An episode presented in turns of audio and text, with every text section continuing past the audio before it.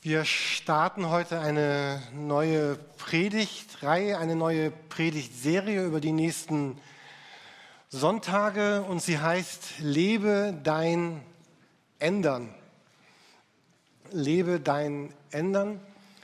Und es geht darum, wir haben Ostern gesehen, Ostern erlebt. Jesus Christus ist auferstanden, er ist wahrhaftig auferstanden, er lebt, er ist da. Und das, das will unser Leben bewegen, unser Leben verändern, unser Leben dahin bringen, dass, dass wir neu und immer wieder uns auf Jesus, den Auferstandenen, einlassen. Ein erster Bibelvers, den wir auf dem nächsten, nächsten Folie sehen, dort heißt es im Thessalonicher Brief, denn wenn wir glauben, dass Jesus Christus gestorben und auferstanden ist. Und dann folgen dort einige Anwendungen. 1. Thessalonicher 4, Vers 14. Denn wenn wir glauben, dass Jesus gestorben und auferstanden ist. Ostern ist der größte Einschnitt in der Weltgeschichte. Es gibt jetzt eine wirkliche und eine echte Alternative zum Tod, zum Sterben, nämlich das Leben. Und das ist echt und das ist wahr und das ist wirklich. Und wenn wir glauben, dass Jesus Christus gestorben und auferstanden ist, dann, dann können wir begreifen, dass dieses Leben, was wir hier leben, in, in aller Schönheit dieses Lebens, in all den wunderbaren Dingen, dennoch nur eine große Ouvertüre ist, ein großes Vorspiel ist, eine große Einleitung ist zu dem, was einmal kommt. Das Wahre wird erst kommen. Und so geht auch dieser Text dann weiter. Es heißt, eure, unsere Auferstehung wird auch erst kommen. Es wird also ein, ein wirkliches, ein echtes, ein reales Leben nach diesem Leben geben. Und ich weiß nicht, wie ihr groß geworden seid, aber ich hatte mir früher den Himmel immer super, super langweilig vorgestellt. Ich hatte mir dort irgendwelche weißen Sphären vorgestellt, wo wir als ominöse Wesen herumvibrieren und den ganzen Tag irgendwelche Hallelujahs singen. Es gibt auch so eine böse Karikatur darüber. Äh, ein Münchner im Himmel, wer das kennt, ist schon ziemlich alt. Vielleicht kennen das eher die Älteren unter euch.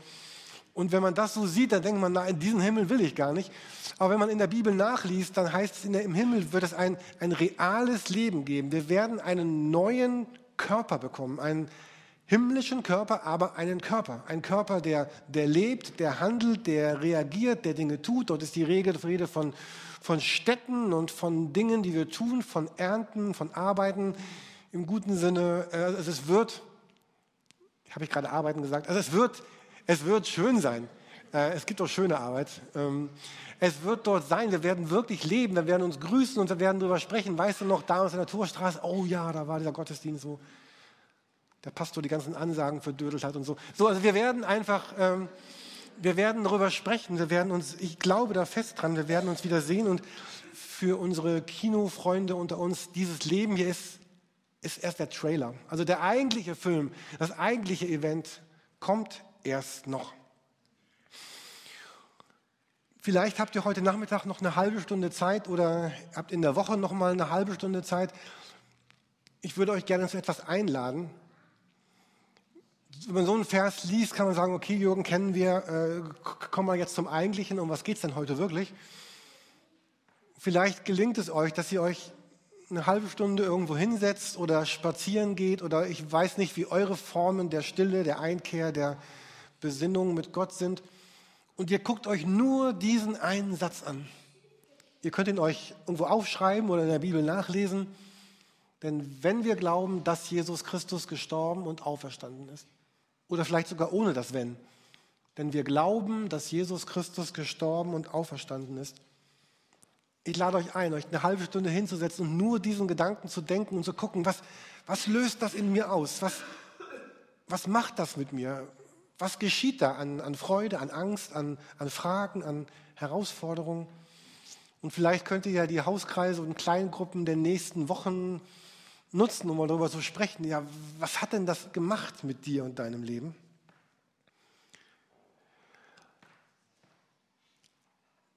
Ich bin überzeugt davon, dass dieser Gedanke, dass Jesus lebt und auferstanden ist, dass das die Prioritäten unseres Lebens ganz grundsätzlich verschieben kann. Im Philipperbrief im dritten Kapitel, da schreibt Paulus ein bisschen von seinem Leben. Paulus war jemand, der auch sehr angefeindet wurde und der sich immer wieder rechtfertigen musste. Und dann sagt er zum Beispiel in Philippa 3, Vers 4, Natürlich könnte ich mich auch auf menschliche Vorzüge berufen. Wenn andere Grund haben, darauf zu vertrauen, hätte ich das noch viel mehr. Also die anderen Leute haben gesagt, Paulus, wir sind das und das und das und das und wer bist du eigentlich? Was willst du uns sagen? Wer bist du? Und dann in den nächsten Versen, dann zählt Paulus ganz viel auf, was er ist und was er geleistet hat und im Glauben, worüber er sich rühmen kann, was für eine bedeutende Person er ist. Und dann kommt er im Kapitel 3 zu Vers 7. Vielleicht mögt ihr das auch nachlesen zu Hause, Philippa 3 ab Vers 7. Doch genau die Dinge, die ich damals für einen Gewinn hielt, haben mir, wenn ich es von Christus her ansehe, nichts als Verlust gebracht. Mehr noch, Christus, meinen Herrn, zu erkennen, ist etwas so über, unüberbietbar Großes, dass ich, wenn ich mich auf irgendetwas anderes verlassen müsste, nur verlieren könnte. Seinetwegen habe ich alles, was mir früher ein Gewinn zu sein schien, den Rücken gekehrt es ist in meinen Augen nichts anderes als Müll. In anderen Übersetzungen stehen da noch ganz, ganz kräftigere andere Worte. Denn der Gewinn, nach dem ich strebe, ist Christus. Mein tiefster Wunsch ist, mit ihm verbunden zu sein. Und dann kommt er zu Vers 10 und den möchte ich euch gerne auch zeigen hier vorne an der Wand. Philippa 3, Vers 10. Dann sagt er, ja, ich möchte Christus durch und durch kennen. Ich möchte die Kraft, mit der Gott ihn von den Toten auferweckt hat, an mir selber erfahren. Und ich möchte an sein Leiden teilhaben, sodass ich ihn bis in sein Sterben hinein ihm ähnlich werde. Es geht hier um diesen Gedanken, dass die Auferstehung, das Auferwecktwerden von Christus durch Gott eine ganz starke Kraft war, Gottes, die sichtbar wurde. Und diese Kraft, die, das, die den Tod zum Leben gebracht hat, sagt Paulus, es, es ist möglich, das im eigenen Leben zu erfahren. Und ich möchte diese Kraft erfahren und ich möchte Jesus in seinem ähnlicher werden. Und diese Kraft ist da und Gott möchte, dass wir diese Kraft nehmen. Und das ist deswegen so wichtig, weil unser Leben aus, aus unendlich vielen Entscheidungen und Weggabelungen besteht. Und am Ende unseres Lebens enden wir nicht irgendwo, sondern wir enden dort, wo wir uns durch die vielen Entscheidungen, die wir selber getroffen haben, hingebracht haben. Und natürlich weiß ich auch, dass wir auch darunter leiden, welche Entscheidungen andere treffen. Aber auch dann sind wir wieder gefragt, Entscheidungen zu treffen. Unendlich viele Entscheidungen, gehe ich vorwärts, gehe ich rückwärts an Kreuzungen, gehe ich links oder gehe ich rechts meines Lebens. Manche Entscheidungen sind so fundamental, dass ich sie niemals wieder rückgängig machen kann. Und andere Entscheidungen sind klein und vielleicht gar nicht so auffällig. Aber ich dachte an dieses, diese kleine Entscheidung, wie verbringe ich diesen Abend? Diese Entscheidung ist klein, aber ihr habt sie etwa mehr oder weniger 365 Mal in einem normalen Jahr, etwa 3600 Mal in zehn Jahren, also rechnet mal euer Alter dazu. So, also diese Entscheidung treffen wir zigtausend Mal in unserem Leben. Was machen wir an diesem Abend? Und natürlich kann ich sagen, es ist eigentlich gar nicht so wichtig für mein Leben, was mache ich an diesem Abend, aber die Summe all dieser Entscheidungen, was ich abends tue, macht mich zu dem, der ich nach 30, 40, 50 Jahren bin. Genauso die Frage, was mache ich morgens, was mache ich mittags, was tue ich? Vielleicht kennt ihr diesen Satz, der Feind des Guten ist nicht, dass ich dazu Nein sage, sondern dass ich sage, morgen. Morgen fange ich an. Und morgen fange ich wieder morgen an und irgendwann bin ich 90 oder 120 und dann werden die morgen weniger. Auch als Christ kann ich mich entscheiden. Ich kann sagen, ich möchte ein Gottesdienstbesucher Christ sein. Ein Christ, der Jesus gut findet, der die Rettung von ihm nimmt, aber in dessen Leben sich eigentlich gar nicht so viel ändert. Wir haben auch viele Begründungen, warum sich in unserem Leben vielleicht gerade nichts ändern kann, warum wir so müssen. Oder ich kann sagen, ich möchte ein Christ sein, der das versucht zu leben, was wir im zweiten Eingangslied gesungen haben. Vielleicht wart ihr schon so pünktlich da. Äh, Jesus, mach du mich zum Mittel, machst du dich zum Mittelpunkt meines Lebens. Und ob Jesus der Mittelpunkt meines Lebens ist, entscheidet sich nicht daran, ob ich dieses Lied singe, sondern es entscheidet sich an den, an den 100 Entscheidungen, die ich jeden Tag treffe. Ist das eine Entscheidung mit Jesus im Mittelpunkt meines Lebens oder eine andere? In dem Kurs, den wir beworben haben, der nächste Woche startet, da heißt es ja, jeder Mensch endet in seinem Leben irgendwo, aber nur wenige Menschen enden in ihrer Berufung. Jeder Mensch endet am Ende seines Lebens irgendwo, aber nicht jeder Mensch endet in seiner Berufung.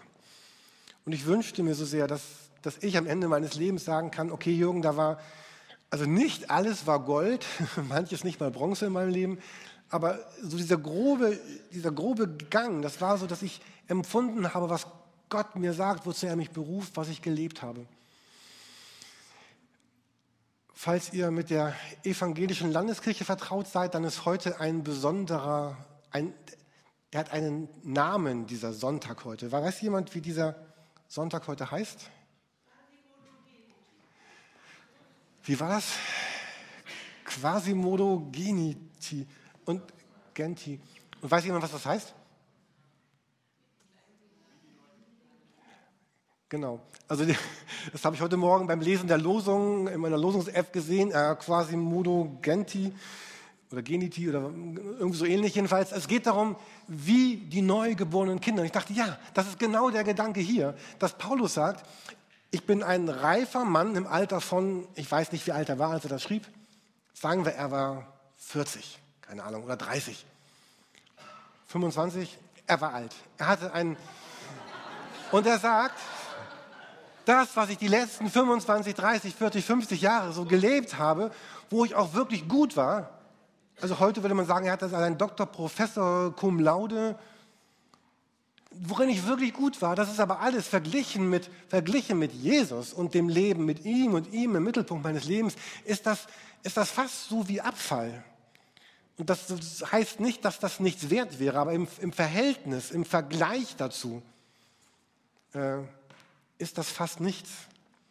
Das wäre so, als hätte ich eine Million aber jemand anders will 273 Milliarden von mir, dann ist eine Million im Verhältnis fast nichts.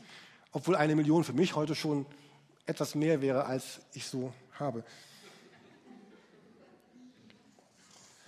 Und, aber, aber Grundlage des, dessen Ganzen ist diese, diese Entscheidung. Und, ähm, und diese Entscheidung nicht aus Druck, sondern diese Entscheidung aus, aus freien Stücken. Hier ähm, hier in diesem Vers, da kommt ja immer wieder durch, ich, ich, ich möchte ihn erkennen. Ich, ich möchte es, ich, ich, ich will es, ich, ich möchte die Kraft. Und dieser Vers, ich mag ihn deswegen so gerne, weil dort, äh, Philippa 3, Vers 10, dort ist zum einen von seiner Entscheidung die Rede, von Gottes Kraft, aber auch sehr, sehr, sehr realistisch.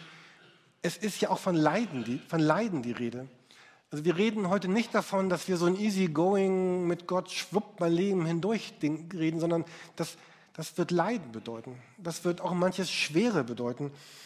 Und, und manchmal zucken wir auch vielleicht so zurück innerlich, weil wir sagen, oh, ich habe ein, ich ein bisschen Angst vor, vor diesem Schweren, was auch, auch kommen könnte.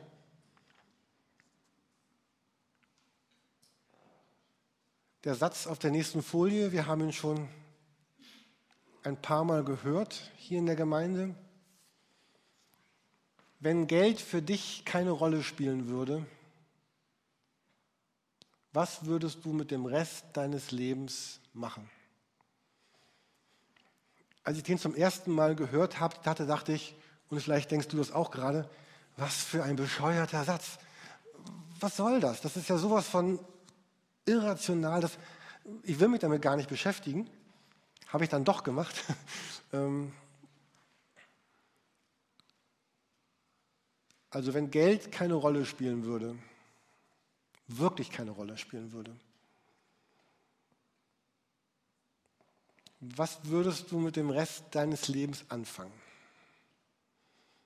Ich mache jetzt keine Umfrage nach äh, Haus und Boot oder Wellnessurlaub ohne Ende oder Weltreise immer wieder im Kreis rum.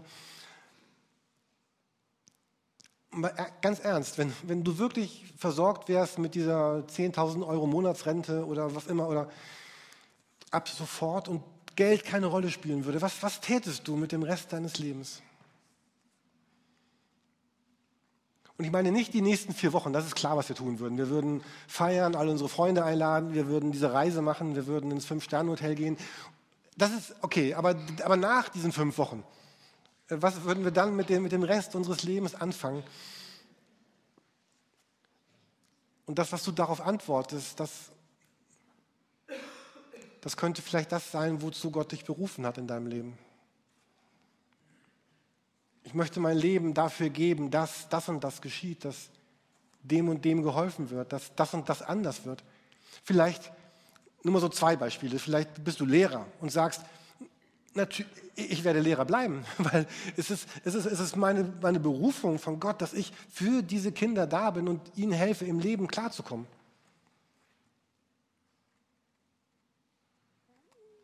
Na, ich will jetzt nicht alle Berufe durchgehen. Du könntest jetzt, jetzt jeden, jeden Beruf, den du hast, da einsetzen und sagen, vielleicht würde ich da gar nicht rausgehen. Ich würde vielleicht ein bisschen anders arbeiten, aber ich, ich würde da bleiben. Oder du würdest rausgehen. Ich gründe ein Missionswerk in Hamburg für, für Flüchtlinge, die gestrandet sind. Oder ich gehe nach Süddeutschland. Oh, keine Ahnung. Ich, ich folge dem Ruf, was Gott mir sagt, was ich da tun soll. Und wahrscheinlich kennen wir auch, ich hatte eben von der Angst und dem Leiden gesprochen, vielleicht Vielleicht kennt ihr auch diese Angst, wenn, wenn ich Gott so einen Blanko Vollmacht über mein Leben ausstelle und sage, ich, ich gehe mit dir, wohin du willst, diese Angst zu haben, dass Gott mich irgendwo hinführt, wo ich gar nicht hin will. Oder diese Angst, dass Gott mir all das wegnimmt, was mein Leben schön macht. Ich darf dann keinen Fernseher mehr haben, kein Auto, darf nicht mehr kochen oder irgendwas. Einige haben gestern in der Gemeinde irgendwas gekocht, habe ich gehört, und andere kochen sonst irgendwas und sonst irgendwie, nee, kochen darfst du nicht mehr. Oder Gott will dich herausfordern, ein Leben zu leben, so wie andere. Wenn ich dann leben müsste wie Jürgen Oppenheim, oh, lieber nicht. So, und ich will gar nicht das Leben leben, was du lebst. Und Gott, und ich bin überzeugt, dass all diese Ängste gar nicht begründet sind, weil Gott hat dich einmalig geschaffen, gemacht und erdacht und überlegt. Er hat gesagt, All deine Tage waren schon in seinem Buch, bevor diese Tage überhaupt waren. Gott verspricht dir, ich, ich kannte dich, bevor du geboren wurdest. Jesus verspricht dir, ich, ich werde dir nicht eine Schlange oder einen Skorpion oder etwas Böses geben, wenn du mich bittest, dass ich dich führe. Jesus verspricht dir, ich bin doch dafür gekommen, damit dein Leben gut wird. Und vielleicht können wir uns trennen von dieser Angst, was alles anders werden könnte, wenn wir es mit Gott wagen. Was wir uns in dieser Predigtserie anschauen wollen, ist das, was wir hier auf der nächsten Folie sehen. Dass wir haben alle etwas gemeinsam. Jeder von uns, jeder von euch hat, hat seine eigene Persönlichkeit. Wir sehen alle das Leben ein, ein bisschen anders. Wie wir reagieren, wie wir denken, wie wir fühlen. Und wir sind nicht individuell und auch nicht austauschbar. Und das sollen wir auch bitte nicht sein. Jeder von uns hat seine eigene Vergangenheit, sein eigenes Gewordensein. Ihr habt eure eigenen Erfahrungen, ich habe meine Erfahrungen. Und diese Erfahrungen haben dich zu diesem einzigartigen Wesen gemacht, der du heute bist. Sowohl mit deinen mit der Schönheit deines Lebens, auch mit den Schattenseiten deines Lebens. Du bist der, der du heute bist, auch aufgrund dieser vielen Erfahrungen, die du gemacht hast. Das waren schmerzhafte Momente und wunderschöne Momente. Aber wir sind die, die wir geworden sind durch unsere Geschichte. Und wir wollen uns das angucken. Und wir haben alle eigene Werte. Jeden von uns macht was anderes glücklich, macht was anderes zornig. Ähm, jemand hatte mir Freitagabend gesagt, Jürgen, du bist ja einer, der es immer so und so braucht. Ich dachte, ja, bin ich auch. Ähm, und wenn es so ist, dann bin ich zufrieden und wenn es nicht so ist, dann ärgere ich mich. Und bei anderen sind das ganz andere Werte. Vielleicht habt ihr ganz entgegengesetzte Werte und wenn wir zusammen arbeiten, kann es dann schon mal Reibereien geben, weil wir bei Menschen verschiedene Werte haben. Und jeder von uns hat seine eigenen Begabungen, Herausforderungen, Talente, Möglichkeiten. Wenn wir in die Bibel reinschauen, dann sind die Menschen dort alle nicht austauschbar, sondern besonders. Und wenn ihr Bibel lest, dann stoßt ihr auf Namen wie Mose, Deborah, Ruth, Esther, Barnabas, Philippus, Tabea und tausend andere. Und die einen führten Heere, die anderen waren Könige und jemand anders nähte Kleider für bedürftige Menschen am Rand der Gesellschaft. Ich glaube, dass dieser Heerführer nicht gut im Nähen war und diese Näherin vielleicht nicht den Kampf hätte anführen sollen. Aber das war auch gar nicht wichtig, denn sie lebten das, was Gott ihnen gegeben hatte. Und so ist Gemeinde und Reich Gottes und Kirche bunt, vielfältig, anders, persönlich, wir sind nicht gleich und sollen nicht gleich sein. Aber für uns alle gilt, dass Gott sagt, mit, mit der Kraft, mit der Gott Jesus von den Toten auferweckt hat,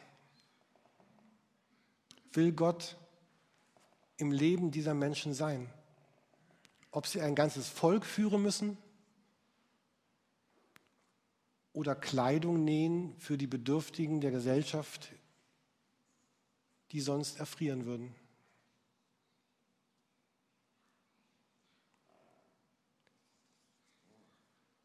Auf der letzten Folie noch einmal ein wenig vielleicht konkreter die, die Themen, die wir uns folgend aus dem, was ich eben gesagt habe, jetzt konkret angucken werden. Die Kraft, mit der Gott aus den Toten ihn auferweckt hat, wird an mir erfahren. Das wird einmal wichtig sein in meiner ganz persönlichen Beziehung zu Gott. Dass wir eine wachsende, lebenslange Beziehung zu Gott und zu Jesus haben und nicht so eine halbherzige, die am Ende ihm und uns nichts bedeutet. Und genauso Beziehungen zu Menschen, Beziehungen um uns herum, in unserer Familie, auf unserer Arbeitsstelle, im Sportverein, in der Gemeinde, in unserem sozialen Umfeld, unsere Chefs, unsere Untergebenen, unsere Freunde, unsere Bekannten. Und es wird um Finanzen gehen. Wir haben letzte Woche in dem Video einen Satz gehört, der mich sehr berührt hat. Ich möchte ihn noch einmal zitieren. Wie kann ich im Blick auf Finanzen an den Punkt kommen, wo ich nicht nur schuldenfrei bin, sondern anfangen kann, göttliche Ideen mit meinen Finanzen zu ermöglichen. Könnte es sein, dass Gott dir ganz viel gegeben hat? Eine gute Ausbildung, ein, ein gutes Können, eine gute Arbeit, damit du mit dem, was du verdienst, Ideen ermöglichst, die, die Gott hat mit dieser Welt. Und dass es nicht nur da ist, um es für mich zu gebrauchen, sondern dass Gott der mir oder dir vielleicht viel gegeben hat, damit die Ideen, die Gott hat, wirklich werden können. Und wir werden auch über unseren Körper sprechen, weil all das, Beziehung zu Gott, Beziehung zu Menschen, Finanzen, hängt auch daran zusammen, dass, dass wir einen, einen Körper haben, der, mit dem wir so gut umgehen, dass Gott mit ihm das tun kann, was er tun möchte. Vielleicht wird es da auch um Bewegung gehen, um Sport, aber auch darum, was esse ich eigentlich? Wann esse ich? Wie esse ich? Wann gehe ich ins Bett? Wann schlafe ich? Was, wie gehe ich mit mir selber um, mit meinem Körper, diesem Tempel, den Gott mir gegeben hat, damit er einem Zweck nachkommen kann? Ich bin zum Beispiel jemand, der absolut nicht gerne joggt, zum Beispiel, oder?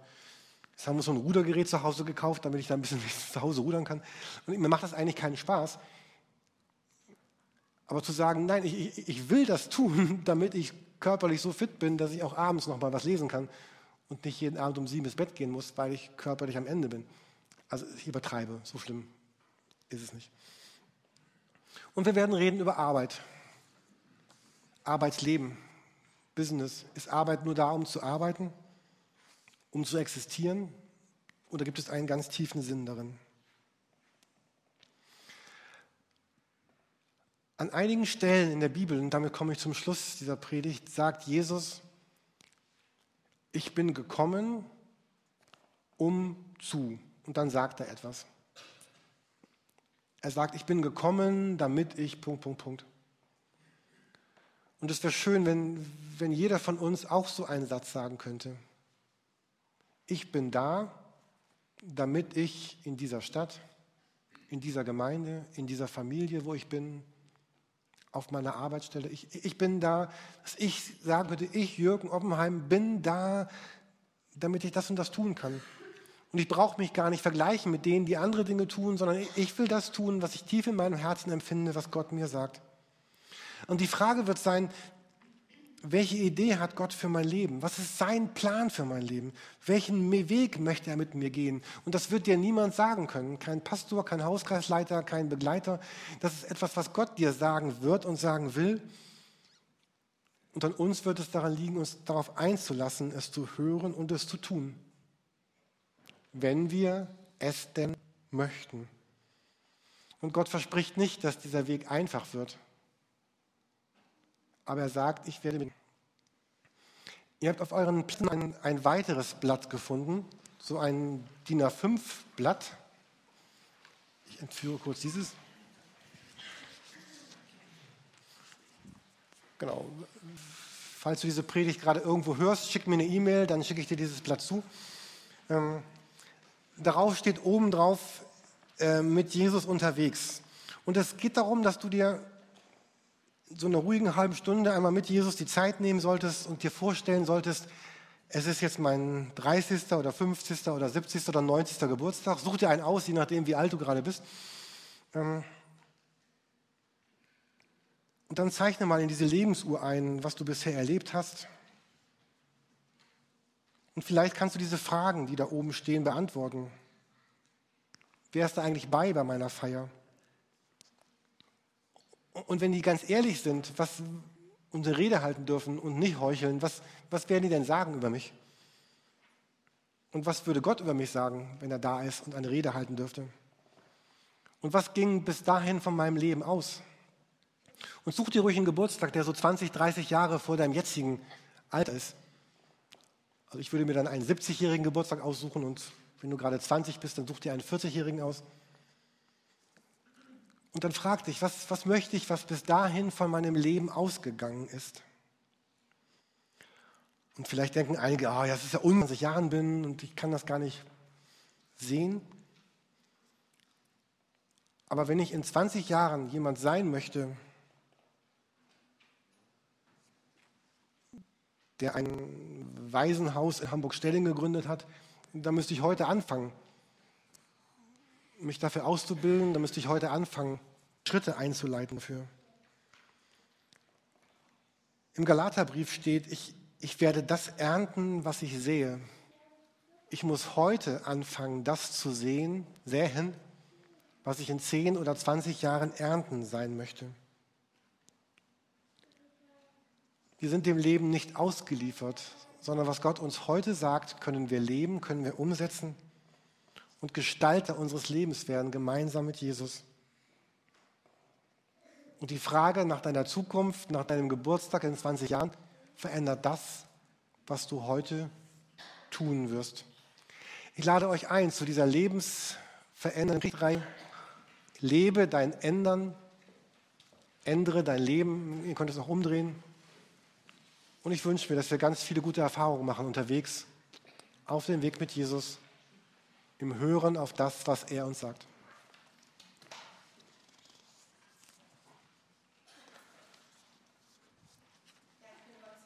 dass Gott ein Gott ist, der nicht unterfordert. Ich glaube, er unterfordert nie. Er möchte dich immer mit dem, was du bist, auch ähm, herausfordern und sagen, komm, du bist so toll gemacht, du hast so viel von Gott geschenkt bekommen. Aber er ist auch kein Gott, der überfordert. Und ich weiß nicht, was du heute gehört hast und was du gerade in deinem